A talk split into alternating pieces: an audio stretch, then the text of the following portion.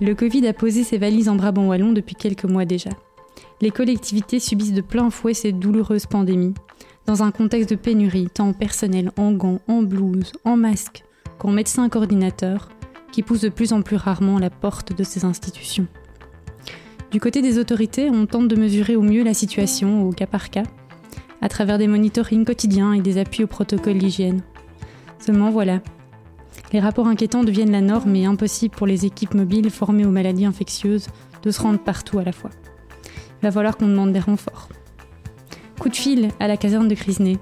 Protection civile. Ça vous dit probablement rien et pourtant. C'est elle qu'on appelle en renfort des services de secours lorsque la situation nécessite des moyens extraordinaires ou très spécialisés, comme lors d'incidents chimiques ou nucléaires. Mais derrière ces images hollywoodiennes où on voit des agents habillés en cosmonautes entrer dans un sas de décontamination, il y a des hommes et des femmes d'un courage exemplaire qui ont répondu en un temps record à l'appel à l'aide des lieux où se développaient des foyers de contamination. Au total, soulignons-le, plus quand même de 200 visites sur place pour une intervention et le plus souvent en contact direct avec le virus, au péril de leur propre vie.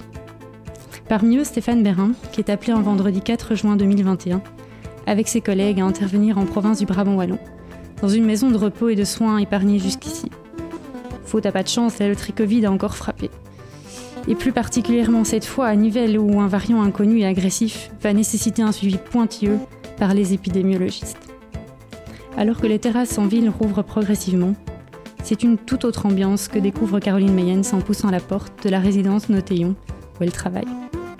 Le patio est vide et ça fait déjà un moment que le silence s'installe, mais impossible de s'y habituer.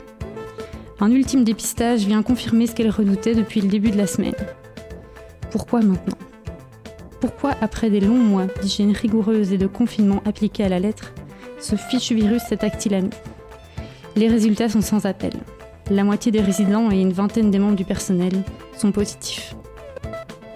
Dès le lendemain matin, l'équipe de Stéphane y sera accueillie sous l'œil attentif, mais quoique inquiet des résidents. Ils seront là pour limiter la propagation et tenter de faciliter au mieux l'organisation de travail des semaines difficiles qui s'annoncent. Vous le découvrirez dans un instant, mais deux mondes qui ne se connaissent absolument pas et qui pourtant ont été amenés à travailler ensemble dans l'urgence pour sauver des vies. Nous nous trouvons aujourd'hui à Rixensart, dans les locaux de la Maisonnelle, où vivent une vingtaine de femmes et d'enfants, encadrés par l'équipe formidable de Laurence Bourguignon. Si l'ambiance paisible des lieux se fait ressentir aujourd'hui, ça n'a pas toujours été le cas durant la pandémie.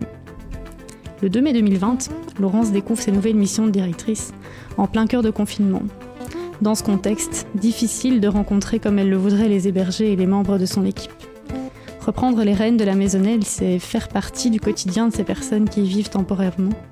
C'est intégrer leur maison et dès lors, comment imposer des protocoles, un port du masque et une distanciation qui au départ était juste une mauvaise passe et faisait peut-être sourire certains ados dispensés d'une enterro pour cause de fermeture de classe, a laissé progressivement la place aux angoisses. À l'instar de Notéon, la maisonnelle a relativement été épargnée par les contaminations au départ. Mais voilà, fin octobre arrive et les premiers cas sont dépistés dans la maison, obligeant l'équipe à se surpasser pour maintenir le lien avec les hébergés et avec une société qui tourne au ralenti. Les ateliers de l'après-midi ont lieu en plus petits groupes et les repas aussi, ponctués de plexiglas. Heureusement, les températures sont douces et permettent de se retrouver au jardin, pour le plaisir de toutes et tous. Même si le personnel est épuisé par toutes les mesures et ce climat anxiogène, il ne manquera pas de créativité et de peps pour poursuivre l'accompagnement, tant à la Maisonnelle, à Notéon, que partout en Brabant Wallon.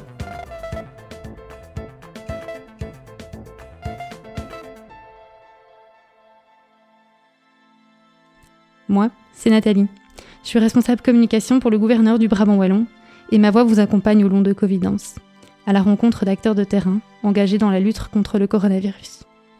À mes côtés aujourd'hui, Stéphane Bérin, Caroline Mayens et Laurence Bourguignon, avec qui nous reviendrons sur les défis d'accueil et d'accompagnement dans les collectivités durant cette pandémie. Madame Bourguignon, bonjour, bienvenue euh, avec nous euh, dans ce podcast consacré à tout ce qui est collectivité et le, suivi des mesures et l'impact du Covid. Merci de nous accueillir aujourd'hui euh, dans vos locaux à la Maisonnelle. Et même si on voit que l'ambiance aujourd'hui est chaleureuse, on peut s'imaginer que durant ces mois difficiles, ça a été tout autre chose. Oui, merci, bienvenue en tout cas à vous tous ici. Oui, évidemment. là, on a retrouvé un peu de sérénité, heureusement, parce qu'on a traversé une crise sanitaire. Je pense que tout le monde hein, a vécu cette crise comme quelque chose d'inattendu. Et, et face à, à, à, cette, euh, à cet événement, nous, on a été très bousculés ici au sein de la maison. Alors, on accueille ici des mamans euh, et des femmes seules et aussi quelques enfants. Alors, c'est vrai qu'ici, on est dans un cadre communautaire où tout le monde vit ensemble, on partage des moments ensemble toutes ces femmes, elles ont vécu, euh, elles ont traversé des, des choses difficiles, elles se sont retrouvées sans logement, elles ont vécu des séparations conjugales, parfois des violences intrafamiliales. Ce sont des femmes qui ont été abîmées par la vie, abîmées par euh, des histoires euh, personnelles. Donc quand elles arrivent ici, évidemment, elles sont fragilisées, il leur faut un temps pour se reprendre et reconstruire un projet de vie. Alors évidemment, cette crise sanitaire euh, particulière, euh, une pandémie, c'est ça met euh, ça met toute ça, ça crée en fait un, un climat anxiogène parce qu'ici on est censé les accueillir, on est censé se rassembler, on est censé partager du temps ensemble et ben voilà, cette crise arrivant, on a dû euh, justement euh, freiner les contacts, euh, isoler les gens, les maintenir loin de l'autre, puisque l'autre peut être dangereux, peut être infecté, peut être malade. Donc c'est particulier. Hein. on a dû supprimer de nombreuses activités communautaires. il a fallu interrompre les liens, les contacts, les bisous, les embrassades, ces choses qui se faisaient communément dans, dans, dans, une équipe entre hébergés. Et donc, euh, pas facile de travailler en communauté quand on doit commencer à instaurer des tas de, de mesures, de protocoles sanitaires, euh, euh, où finalement on doit demander à chacun de tenir ses distances. Voilà, donc ça, ce fut très difficile. Je dirais que c'est, ça a été la chose à laquelle on a eu le plus dur ici euh, à la maison, c'est de pouvoir expliquer que malheureusement, il allait falloir se protéger les uns des autres, qu'il allait falloir mettre de la distance, des masques. Euh, voilà. Donc, euh, euh, on a vécu cette crise, bah, comme tout le monde, on a appris. Hein. donc, on a vécu au fil des, informations. On a suivi les infos, les recommandations. la direction, ben, on a, j'ai passé beaucoup de temps à travailler sur des protocoles d'urgence et à imposer des, règles très strictes euh, et essayer de faire comprendre euh, à nos femmes que malheureusement, euh, momentanément, on allait devoir faire comme ça. et se parler à travailler un plexiglas, à pouvoir parfois se dire que si on était malade, ben malheureusement, il allait falloir rester enfermé dans sa chambre. Voilà.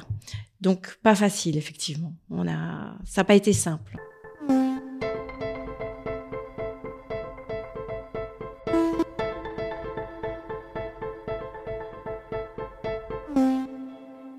Pour vous, euh, Madame Mayens, à la maison de repos euh, Notéon à Nivelles, j'imagine que vous aussi, vous avez dû euh, subir de plein fouet cette crise.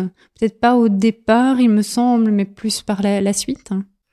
Oui, mais au départ aussi, parce qu'on avait des, cas isolés, donc ça restait gérable, mais c'est vrai que c'était déjà pas évident de devoir ben, une personne puis une autre isolée, empêcher la famille de venir, ben, nous s'habiller avec les, les, moyens du bord, mais toujours en respectant aussi beaucoup, de distance. Euh, voilà, ça, ça, limitait très fort le, le contact.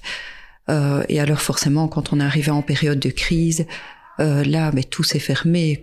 Contrairement à ce qu'on pense, une maison de repos, mais c'est pas de tout repos, c'est plein de allez, plein d'activités, plein de mouvements, plein, plein de visites. Euh, organisées, les activités sont organisées par le personnel, par des gens extérieurs. Il y a vraiment énormément de vie dans une maison de repos. Et là, c'est vrai qu'on s'est retrouvé euh, presque du jour au lendemain euh, en confinement et isolé. Alors pour ceux qui étaient atteints du Covid, dans leur chambre, dans un petit 12 mètres carrés, voilà, pendant minimum, c'était une semaine, dix jours, même, il me semble, à ce moment-là. Euh, et bon, ben voilà, on pouvait compter que sur le personnel. Il n'était plus question de faire intervenir des personnes extérieures, euh, toutes les activités qui avaient qui avaient lieu. Donc, on a parfois des, des, des de la population extérieure qui vient en interne, mais pour des cours de gym, pour euh, pour organiser ben, des spectacles, des activités, tout ça, mais c'était c'était fermé. Même les, les, médecins passaient beaucoup moins souvent. Donc on s'est retrouvés en vase clos entre nous et on pouvait compter plus que sur le, personnel de terrain. Et heureusement que ce personnel était là parce que vraiment, c'est, il y avait plus ou d'infirmières ou d'aides-soignantes ou de kinés, c'était vraiment tout le monde qui faisait tout ce qu'il fallait pour qu'on continue à, à garder euh, un minimum d'ambiance. Et à un moment, c'était, on parlait même plus d'ambiance, on parlait de soins. Et euh, voilà, ça, ça, se limitait vraiment en pleine période de, de confinement. C'est vrai que c'était euh, assurer les soins et on a mis un peu le confort de côté euh, à ce moment-là. On n'était plus assez nombreux que pour assurer le reste.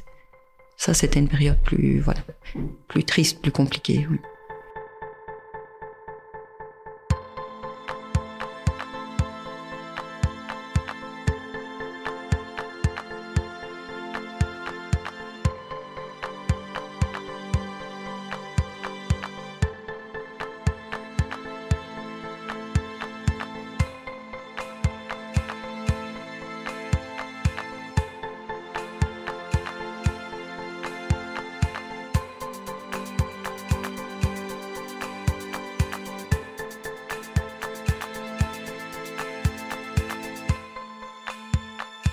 Et au niveau donc des, premières vagues, on, se le disait en préparant un petit peu cet épisode, donc toutes les deux, vous aviez plutôt été épargnées dans le sens en fonction du nombre de cas et de personnes positives au sein de vos institutions. Et puis arrive malheureusement la fin de la deuxième vague et le début de la troisième, où là vous êtes malheureusement plus touchés. Qu'est-ce qui se passe à ce moment-là? Euh, À ce moment-là, on se dit que, que ça va passer. Je pense quand c'est arrivé, on s'est dit que ça allait passer très vite mais ça, voilà, ça a duré un mois et demi, deux mois, le temps des, des vacances scolaires, et puis chaque fois, plusieurs nouveaux cas arrivaient, donc ça devenait interminable. Et c'est vrai qu'on voyait tout autour qui se réouvrait, et heureusement, d'ailleurs, euh, c'est comme ça, il fallait bien que la, vie reprenne en dehors, euh, mais c'est vrai que nous, c'est la, voilà, le coup de massue et, et on a eu énormément de, de décès en tout début de vague. Euh, enfin énormément. Sur les 120 résidents, on a eu 12-13 décès, mais ce qui est beaucoup sur, euh, sur 15 jours de temps, euh, et sans savoir si ça allait s'arrêter. Et puis il y a eu toute cette période, euh, voilà, vraiment de, de cohortage. On a dû, voilà, déplacer les résidents, et là ça, ça s'est compliqué très fort.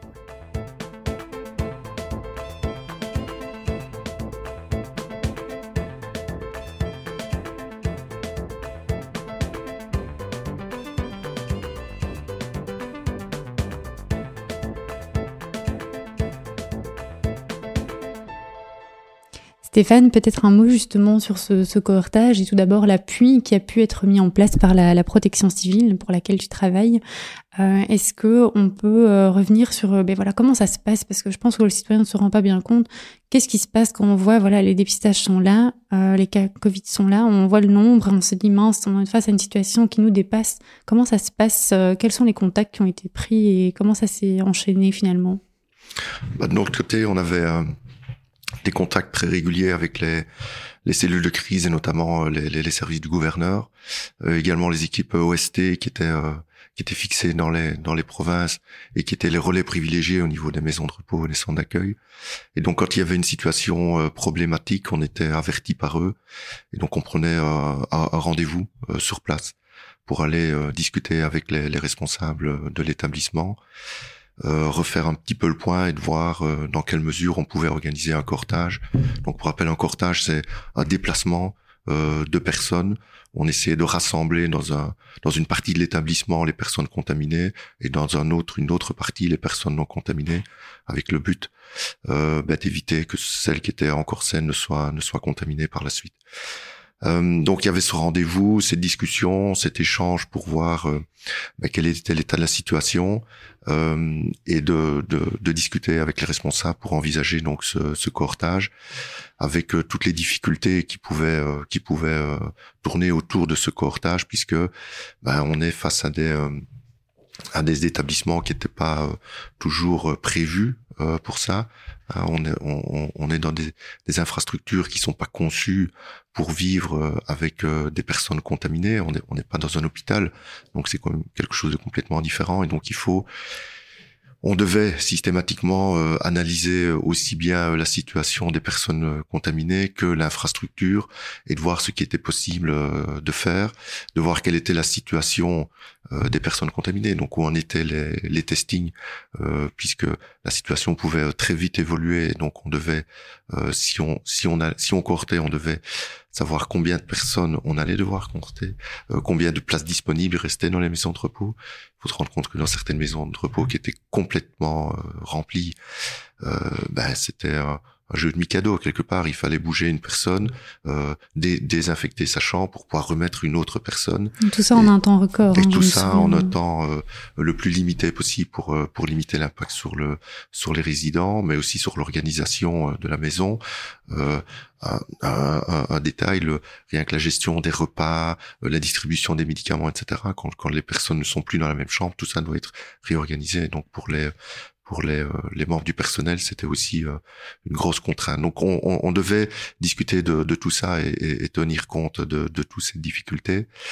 Euh, et alors ben, on planifiait ce, ce, ce cortage dans les voilà parfois c'était le lendemain, parfois c'était deux trois jours par après hein, pour attendre un, un, dernier testing et pouvoir valider le nombre de personnes à bouger.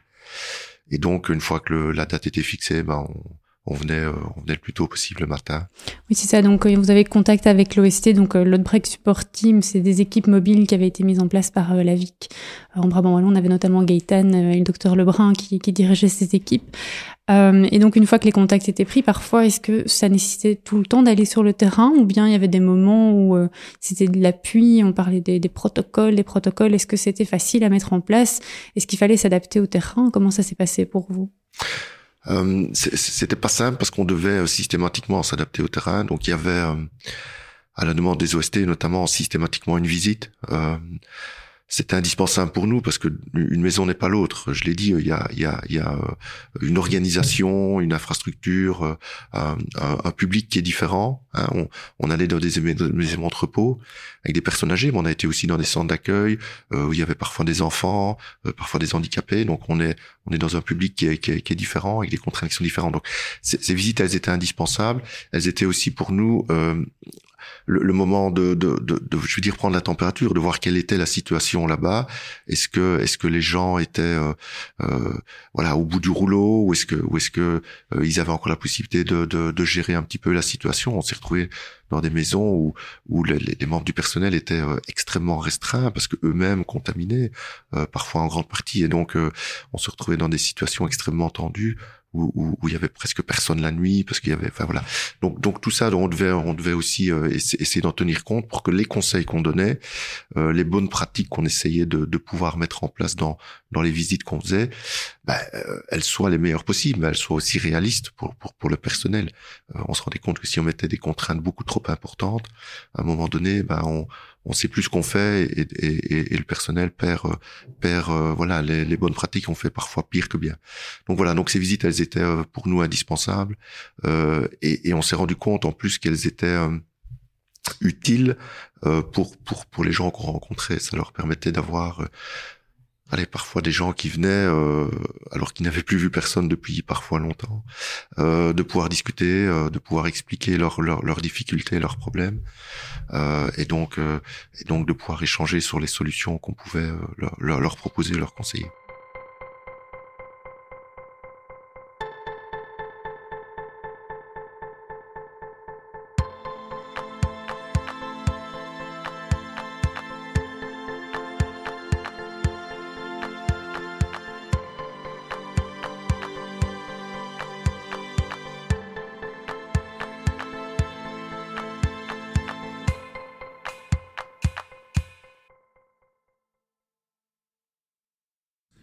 Au-delà de tout ça, toutes les mesures et tous les protocoles, il y avait aussi le fait de, s'immiscer dans le quotidien de ces personnes, de, de le bousculer malgré vous, malgré euh, le, le, la situation l'exigeait. Et à, au niveau justement de vos équipes, Madame Mayens, comment est-ce que ça a pu être ressenti? Est-ce que, voilà, j'imagine quand on vous annonce que la protection civile va débarquer demain matin pour réaliser un cortège, euh, c'est suffisamment euh, stressant pour l'équipe et euh, est-ce qu'à ce, niveau-là, le, retour à la normale a pu aussi vous, faire vous rendre compte que ça a été utile, que, que voilà, sans ça, ça aurait été beaucoup plus complexe et donc que la collaboration finalement de ces deux milieux qui ne se connaissaient pas a pu permettre de sauver les meubles, si je peux dire? De, de prime abord, en tout cas, en sachant qu'on allait avoir une aide extérieure, on était plutôt soulagés parce que justement, ben, voilà, c'est vrai qu'on se retrouve un peu tout seul à devoir gérer euh, cette crise.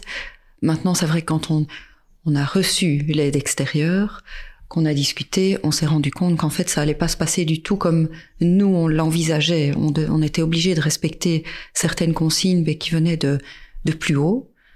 Euh, et c'était pas tout à fait comme ça que nous on, espérait, on espérait voilà organiser les choses, mais on n'a pas trop eu le choix.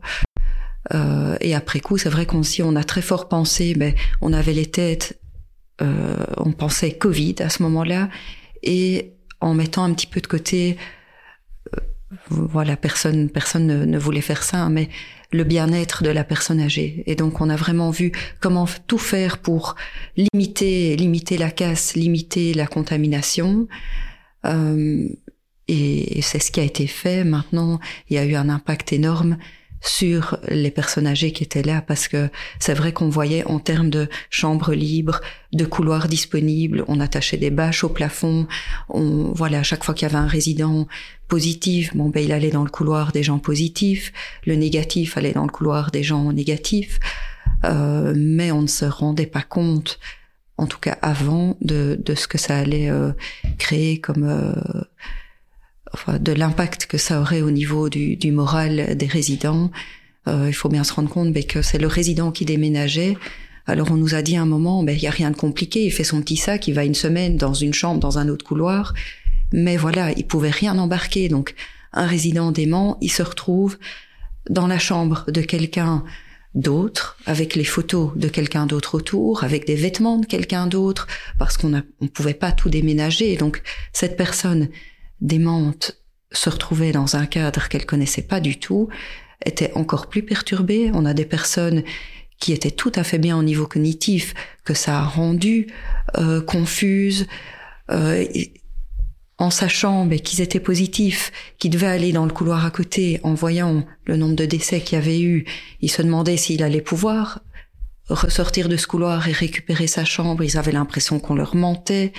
Euh, ça a vraiment créé un climat de, de tension, de, de peur, de stress. Certains ben, en pleuraient de devoir quitter leur chambre parce que c'est leur seule maison. Hein. Euh, donc ça, voilà, ça a été très compliqué. Par après, on a reçu de nouveau l'avis qu'on s'est dit, ben, qu'est-ce qu'on ferait après ça? Et ce que nous on s'est dit, c'est surtout plus jamais de cohortage. Ça, vraiment, ça a été. On a tous pensé bien faire et probablement qu'on a limité la, la contamination, euh, ou en tout cas qu'on a limité les dégâts. Mais à côté de ça, il y a eu un impact euh, psychologique énorme. Et les résidents, certains nous ont dit, c'est ce qu'on a vécu là, c'est c'est pire que la guerre. Parce que pendant la guerre, on se serrait les coudes, on se retrouvait le soir, on, on discutait, mais là, vous nous avez isolés. Euh, voilà, c'était ça a été très dur pour eux. Et voilà, est-ce qu'on a bien fait ou pas? De toute façon, ce qui est sûr, c'est qu'on a voulu bien faire. Et, et que voilà, ce qui est fait est fait, mais c'est vrai que ça a eu un impact au niveau euh, psychologique important. Encore ici, un petit peu avant les vacances de Noël, on a dû euh, redemander à tout le monde de manger en chambre parce qu'on a eu de nouveau quelques cas positifs. Rien que le fait de dire ça, on a du jour au lendemain, tout le monde a remis son masque ça, ça crée un, un climat de, de, tension et de peur dans la maison de repos, alors que ce confinement datait déjà de il y a plusieurs mois. Donc voilà, on pensait que c'était oublié, mais il suffit d'une petite étincelle pour allumer le, la crainte et tout ce qu'ils veulent, c'est surtout plus voilà, plus de confinement, plus d'isolement. Qu'on voilà, il y a des risques à prendre, mais l'un dans l'autre, euh, voilà.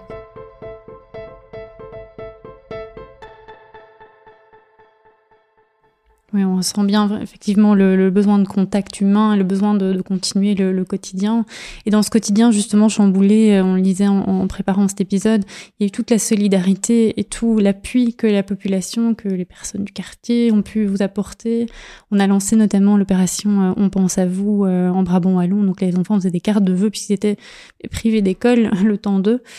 Et donc, il lançait l'opération carte de vœux où ils allaient déposer dans les maisons de repos un, un partenaire de classe qui subissait une, une, situation un peu difficile euh, à cause du Covid. Donc, on a eu toutes ces, toutes ces opérations positives. Est-ce qu'au sein de la maison, ça vous a aidé à tenir le coup?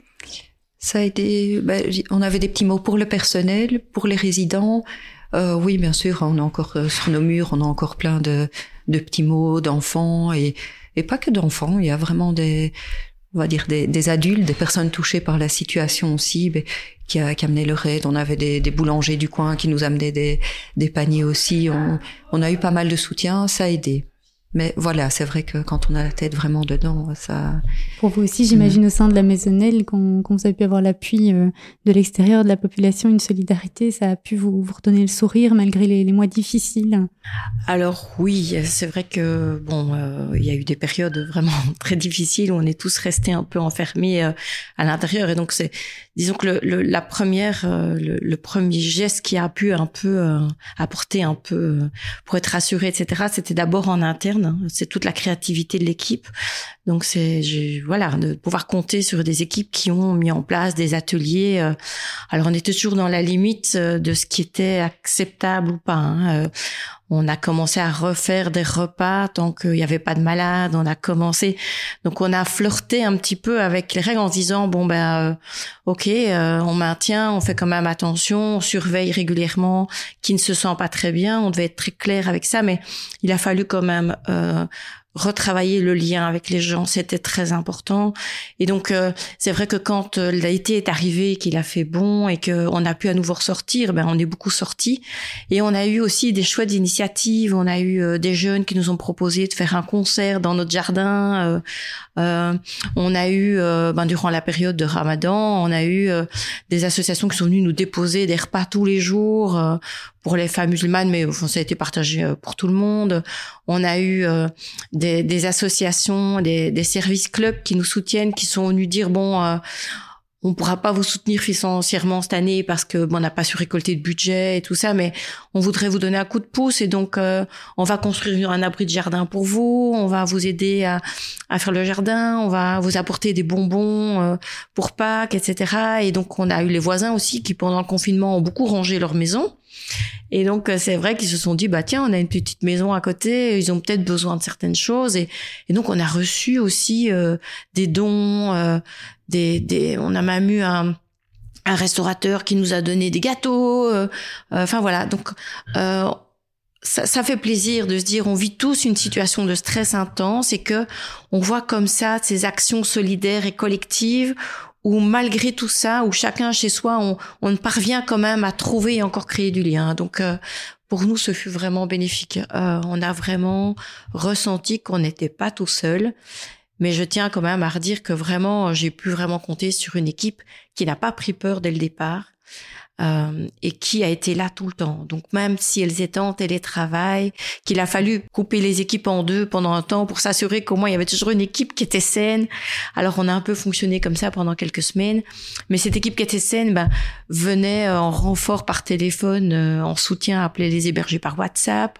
Euh, elle venait déposer devant la porte des petits gâteaux, des choses qu'elles avaient préparées à la maison. Quand on avait une qui était malade, on faisait des petits repas qu'on leur déposer devant la porte dans un Tupperware. Enfin voilà, il y a eu plein d'idées. Euh, et puis avec celle qui allait bien, bon, on allait se promener dehors. Et on a mis en place des ateliers qu'on n'avait pas avant. Euh, par exemple, l'hypothérapie. Euh, euh, on a fait toute une série de choses qu'on a pu faire à l'extérieur, puisque l'intérieur, euh, on pouvait plus faire venir les bénévoles. Enfin, c'était compliqué. Donc, on a essayé d'être très créatif. Donc, qu'est-ce qu'on peut faire dehors? Et donc voilà, il a fallu aussi gérer les enfants Hein, puisque les enfants n'allaient plus à l'école. Donc on s'est retrouvé avec des mamans qui étaient submergées, des enfants qui devaient continuer à aller à l'école et suivre les devoirs. Donc euh, on a eu heureusement certains qui sont venus nous proposer, on a peut-être des iPads, on a su avoir des financements via des fondations pour tout de suite s'équiper euh, de tablettes, euh, de matériel pour que les enfants puissent continuer à aller à l'école. On a eu dans la maison des personnes aînées, euh, plus âgées, qui ont commencé à, à suivre les plus petits dans leur scolarité. Et donc, on a eu comme ça des, des, des, euh, des moments, en fait, extrêmement solidaires et précieux entre générations, entre situations différentes, où finalement, on a pu retrouver cet esprit euh, euh, familial et, et de cocon. Maintenant, c'est vrai qu'à chaque fois qu'il y avait un cas qui était suspecté, on a eu deux fois, on a dû euh, fermer et isoler toute la maison. Donc ça, ça a été des vécus. Euh, ce fut très difficile hein, de faire comprendre à des enfants que bah, tu pourras pas aller à l'école, tu peux pas voir tes copains, tu dois rester à la maison, tu peux pas sortir de ta chambre. Euh, les enfants ont eu très peur, donc ça, il a fallu gérer après. Et donc, on a fait appel à un superviseur externe, un thérapeute, qui est venu faire des groupes de parole dans la maison pour venir voir et les enfants et voir les adultes et voir l'équipe qui elle aussi a, a beaucoup euh, accusé et pris sur les épaules. Voilà, c'était tout un travail qu'il a fallu poursuivre après euh, pour justement gérer ça au mieux et pour qu'on sorte de tout ça le plus indemne possible, hein, si on peut dire ça comme ça. Voilà. Tout à fait, mais je pense qu'on retiendra justement toute cette résilience, toute cette créativité pour euh, se serrer les coudes euh, malgré euh, l'isolement et le confinement, d'essayer de mettre en place des choses positives. Et, voilà, et on en profite aussi évidemment pour remercier toutes les personnes qui ont été pleinement engagées dans vos équipes respectives, au sein de la protection civile aussi, et au sein de tous les intervenants de première ou de seconde ligne qui ont encore parfois du boulot à faire avec ce Covid, et donc on ne les oublie pas. Merci d'avoir été avec nous pour cet épisode et on se retrouve très bientôt pour un prochain épisode de Covidence.